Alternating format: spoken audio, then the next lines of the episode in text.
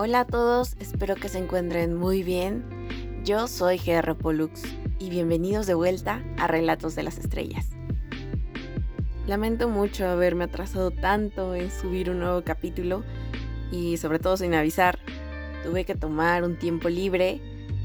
Recuerden que es importante priorizar la salud mental, sobre todo en estos tiempos. Tomarse un descanso de vez en cuando es sano y lo recomiendo. Aunque lamentablemente esta no es la única mala noticia que debo darles. Durante algunos meses no voy a poder subir tantos capítulos como lo venía haciendo antes de mi descanso, pero intentaré darles algo increíble. Cuentos verdaderamente hermosos que he hecho con todo mi corazón, poemas muy buenos, en mi humilde opinión, y también ensayos que espero les gusten mucho y les den algo de luz en este momento. Ahora bien, voy a presentarles este cuento titulado La casa de la abuela, el cual tiene una historia muy ligera en comparación al contexto que, en el que está situado. Pero esta es solo una de las muchas voces de los sobrevivientes de nuestro tiempo. Espero que lo disfruten. La casa de la abuela. No siempre se puede escoger a la familia. He escuchado que algunos sí pueden. Dicen que simplemente tienes que ir a las oficinas de gobernación, generar una ficha, llenar una hoja, luego hablar con el abogado, a quien le tienes que explicar tu situación punto por punto. Si aprueba el caso, comienza el papeleo, y en menos de una semana te reubican con una nueva familia que se adapta a tus necesidades. Al menos eso me dijo mi vecino, que eso se lo contó un conocido suyo quien afirmaba con la cruz sobre sus labios que su primo se cambió de familia así. De todo corazón esperaba que pudieran encontrarme una familia mejor, pues era bastante probable que mi caso le interesara al abogado de las oficinas de gobernación. ¿Qué situación podría ser peor que la mía? Estaba a punto de comprobarlo. Me había vestido con la ropa más formal que tenía, Tomé el portafolio de cuero de mi papá para verme más grande. Incluso me arreglé el cabello yo sola con un moño. Caminé hacia la puerta con la espalda erguida, dispuesta a tomar algún camión que me llevara a las oficinas de gobernación, cuando papá llegó a decirme que tenía que ir a la casa de la abuela y que no podría salir. Todo por culpa de un bicho, para variar chino. Ese bicho lo estropeó todo. Tenía una oportunidad no sabía si podría conseguirlo. Tal vez sí, tal vez no, pero la oportunidad era mía. Todo es su culpa. Si tan solo hubiera salido un día antes, una hora antes, un minuto antes, tal vez habría cambiado de familia y tener una nueva vida. Pero ahora ya no importa. Papá dijo que no podía quedarme en casa, que él no podía cuidarme por tanto tiempo. Mi nana no podría estar conmigo. Ella tiene una casa, tiene un lugar al cual regresar. ¿Y por qué no puedo ir con ella? le pregunté. No seas estúpida. Irás con tu abuela porque yo lo digo. No seas necia. Te hará bien estar un tiempo con ella. A lo mejor se te pega lo agria. Papá no me conoce. Nunca se tomó el tiempo. Me ignoró a cada oportunidad que tuvo. Él no sabe ni siquiera mi nombre. No hablo del que aparece en mi acta, sino mi verdadero nombre, ese no lo conoce. ¿Qué clase de padre no conoce el verdadero nombre de sus hijos? Pues el mío es de esos. ¿Cómo podría alguna vez convencerlo? Nunca escuchaba. ¿Cómo decirle que no quería ir a la casa de la abuela? Bueno, alguien que alguna vez llamó a la guarida de la abuela como casa, claramente tiene un problema. Gris, olor a humedad, podrido, muerte. Eso es la cueva a la que la abuela llama hogar. Papá dijo que sería el mío hasta que el incidente terminara, pero él no me conoce. Nunca llamé a nuestra casa como hogar. Ese lugar en donde estaba rodeado por cuatro paredes solitarias solo me servía para no salir volando. Mi hogar son los recuerdos, el sol de otoño, las nubes que hacen figuras sobre el cielo, las bugambilias, el olor de la lluvia, si papá no sabía eso, menos la abuela. Ella solo me veía como una pulga. Si querías deshacerte de ella, mejor la hubieras dejado en un convento, dijo mi abuela desde el momento en que abrió la puerta. La verdad le hubiera preferido yo también, pero él solo dejó mis maletas y se fue. Ya ni quejarme podía. Alguna vez escuché que las casas de las abuelas siempre son cómodas, alegres y cálidas, que tenían roperos mágicos donde guardaban los tesoros de la familia. Pero en el ropero de mi abuela se guardaba una gran y diversa colección de venenos para ratas. Casi no había ventanas, las que había estaban tapadas por pesadas cortinas. Ella no quería que nadie husmeara, como una bruja guardando hechizos malvados. Creí que una vez que entrara a la casa madriguera, simplemente se olvidaría de mí, pero me arrastró al baño y me obligó a bañarme tres veces con un jabón que olía raro. Conociéndote, tú has de traer el bicho, me decía mi abuela. El jabón era rasposo. Ella lo restregaba en mi piel como si quisiera arrancármela. Lavó toda mi ropa, incluso la que estaba limpia y me vistió con un camisón viejo que olía igual que el resto de la casa. No creas que son vacaciones. No alojaré a una inútil. Me ayudarás a desinfectar la casa todos los días. Me decía como si le diera asco todo lo que veía de mí. Pero abuela, tengo tarea. Mi maestra nos está mandando mucha. Le dije muy angustiada, pues era el trabajo de toda una semana. No podía hacer toda esa tarea y limpiar la madriguera, que de por sí era imposible hacerla ver algo decente. ¿Qué me importa? Ni has de hacer nada, no eres más que una tonta. Ella me decía gritándome.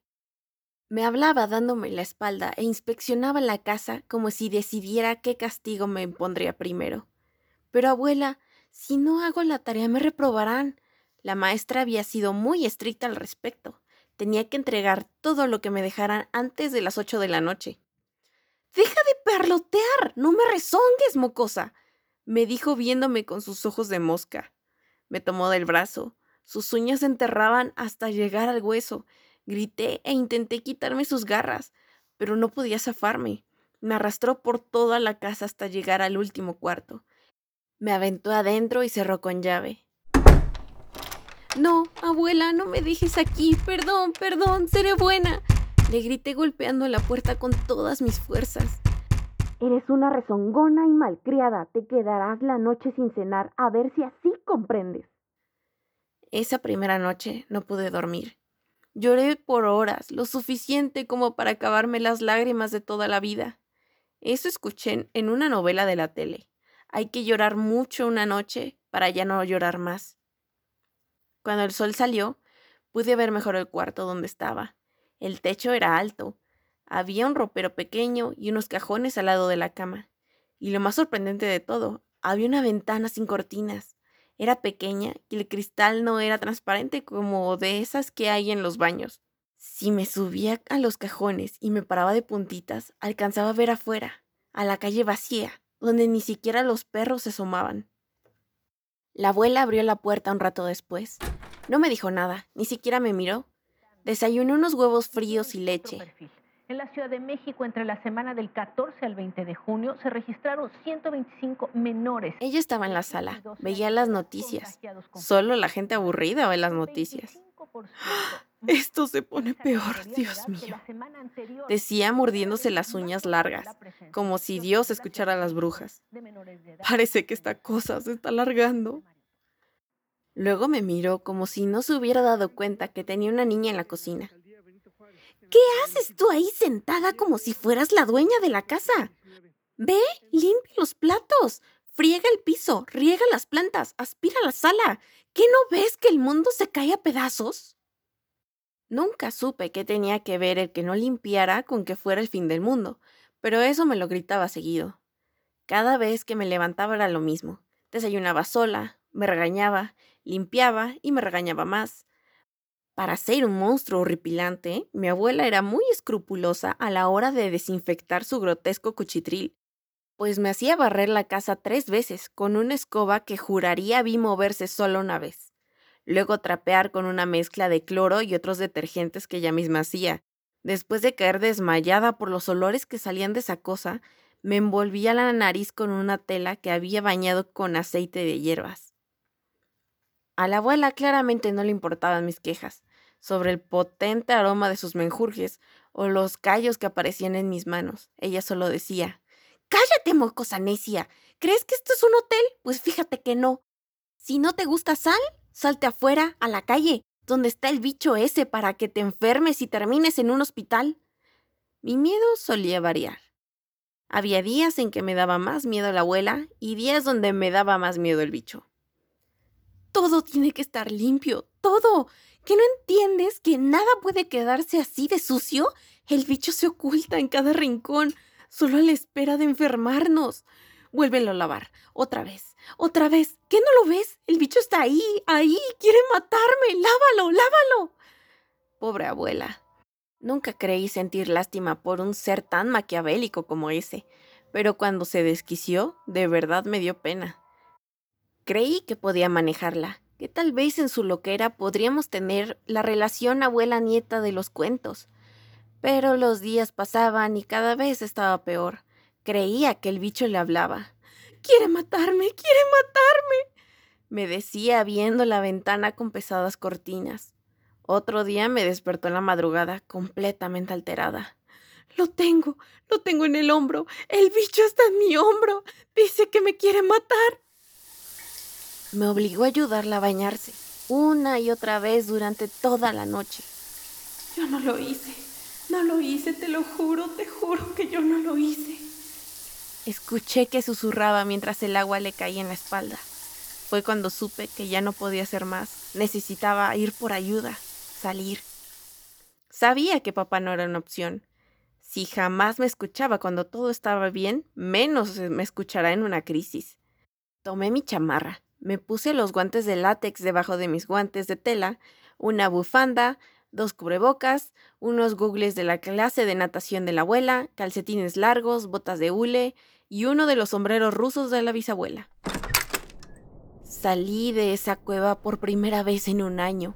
El viento olía a lluvia y no a viejo, ni a detergentes tóxicos ni hierbas pudriéndose. Caminé y caminé libre por las calles desiertas, viendo los rostros asustados de la gente que se asomaba por sus ventanas. Avancé por algunas calles, el hospital no estaba muy lejos, y no había pensado en otro lugar para pedir ayuda. Estaba cerca de llegar cuando una señora salió apresurada de su casa. Niña, ¿qué estás haciendo afuera? Lo siento, pero no tenía opción. Mi abuela está loca y necesita ayuda, le dije guardando un metro de distancia. Pequeña, ¿qué no sabes que hoy va a haber una tormenta? ¿No ves el cielo? En la prisa no me había dado cuenta. Pero tenía razón esa señora. Las nubes formaban formas extrañas. Se movían como si respiraran. Era como estar debajo del mar, hundiéndonos. ¿Dónde está tu abuela pequeña? Por alguna razón me sentí más tranquila al ver sus ojos. En su casa, está a unas calles de aquí, le dije señalando el camino por donde vine. De acuerdo, te propongo algo. Quédate con nosotros un rato en mi casa. La tormenta no debe ser muy fuerte. Así, cuando termine, mis hijos y yo te acompañaremos a cuidar de tu abuela. No sigas a extraños, no entres a la casa de alguien que no conoces, me dije en mi mente. Bueno, está bien, fue lo que salió de mi boca, y entré a su casa. Pensé que si esa señora se dedicaba a robar y coleccionar niños, sería una mejor familia que la que tengo ahora.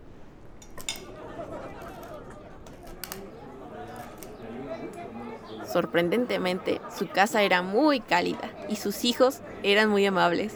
Estábamos tomando un chocolate caliente cuando un rayo partió el cielo en dos. Primero fue la luz, tan brillante y poderosa que transformó la noche en día. Jamás había visto algo parecido. Solo en un segundo, esa luz trajo silencio al mundo entero. Y cuando desapareció, había tanta oscuridad como si el sol se hubiera ido para siempre. Luego llegó el sonido, un retumbar tan fuerte que las ventanas estaban a punto de salir volando en pedazos. El tambor de Dios, pensé. El cielo se retorcía de dolor y le dolió tanto que comenzó a llorar. La lluvia caía con una fuerza que no había visto. Parecía que quería hundir la ciudad hacia abajo y enterrarnos vivos. El viento pasaba entre las casas gritando como un fantasma. Arrastraba los árboles como los señores que jalonean a las chicas para obligarlas a bailar con ellos. Todo era tan catastrófico. Pensé que todo esto era porque Dios estaba castigando a alguien. Tal vez a la abuela, tal vez al cura que se robaba las limosnas, al ladrón que se metió a robar a las gallinas, o a mí por escaparme de la casa madriguera de la abuela. Pero seguro, seguro que está castigando a alguien. La tormenta duró exactamente una hora con 15 minutos. Y en ese tiempo vi tejados volar, árboles volar, incluso vi un gato volar. Ayudé a la señora y a sus hijos a verificar si su casa había tenido daños, pero no había pasado mayores. Los vecinos de la colonia se ayudaron entre ellos. Se había ido la luz en toda la ciudad, así que se necesitaron muchas velas, lámparas y celulares. Tratábamos de no acercarnos mucho entre nosotros, pero como un señor viejo dijo, si esa tempestad no se llevó el bicho, nada lo hará.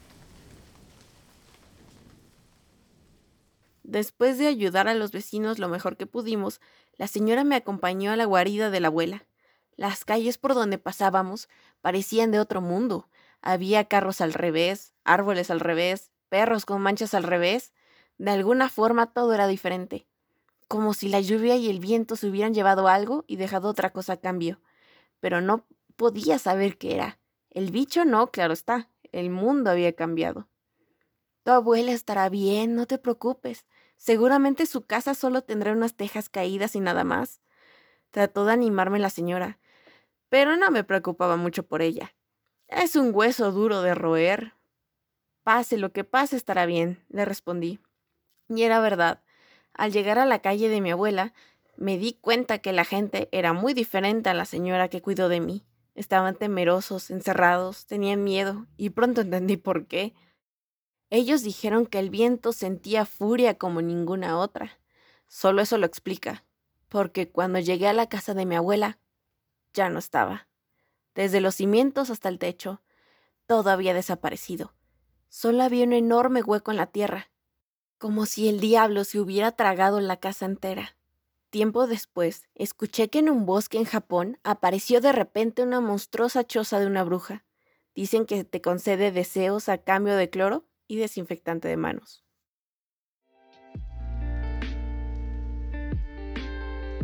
Espero que les haya gustado este cuento.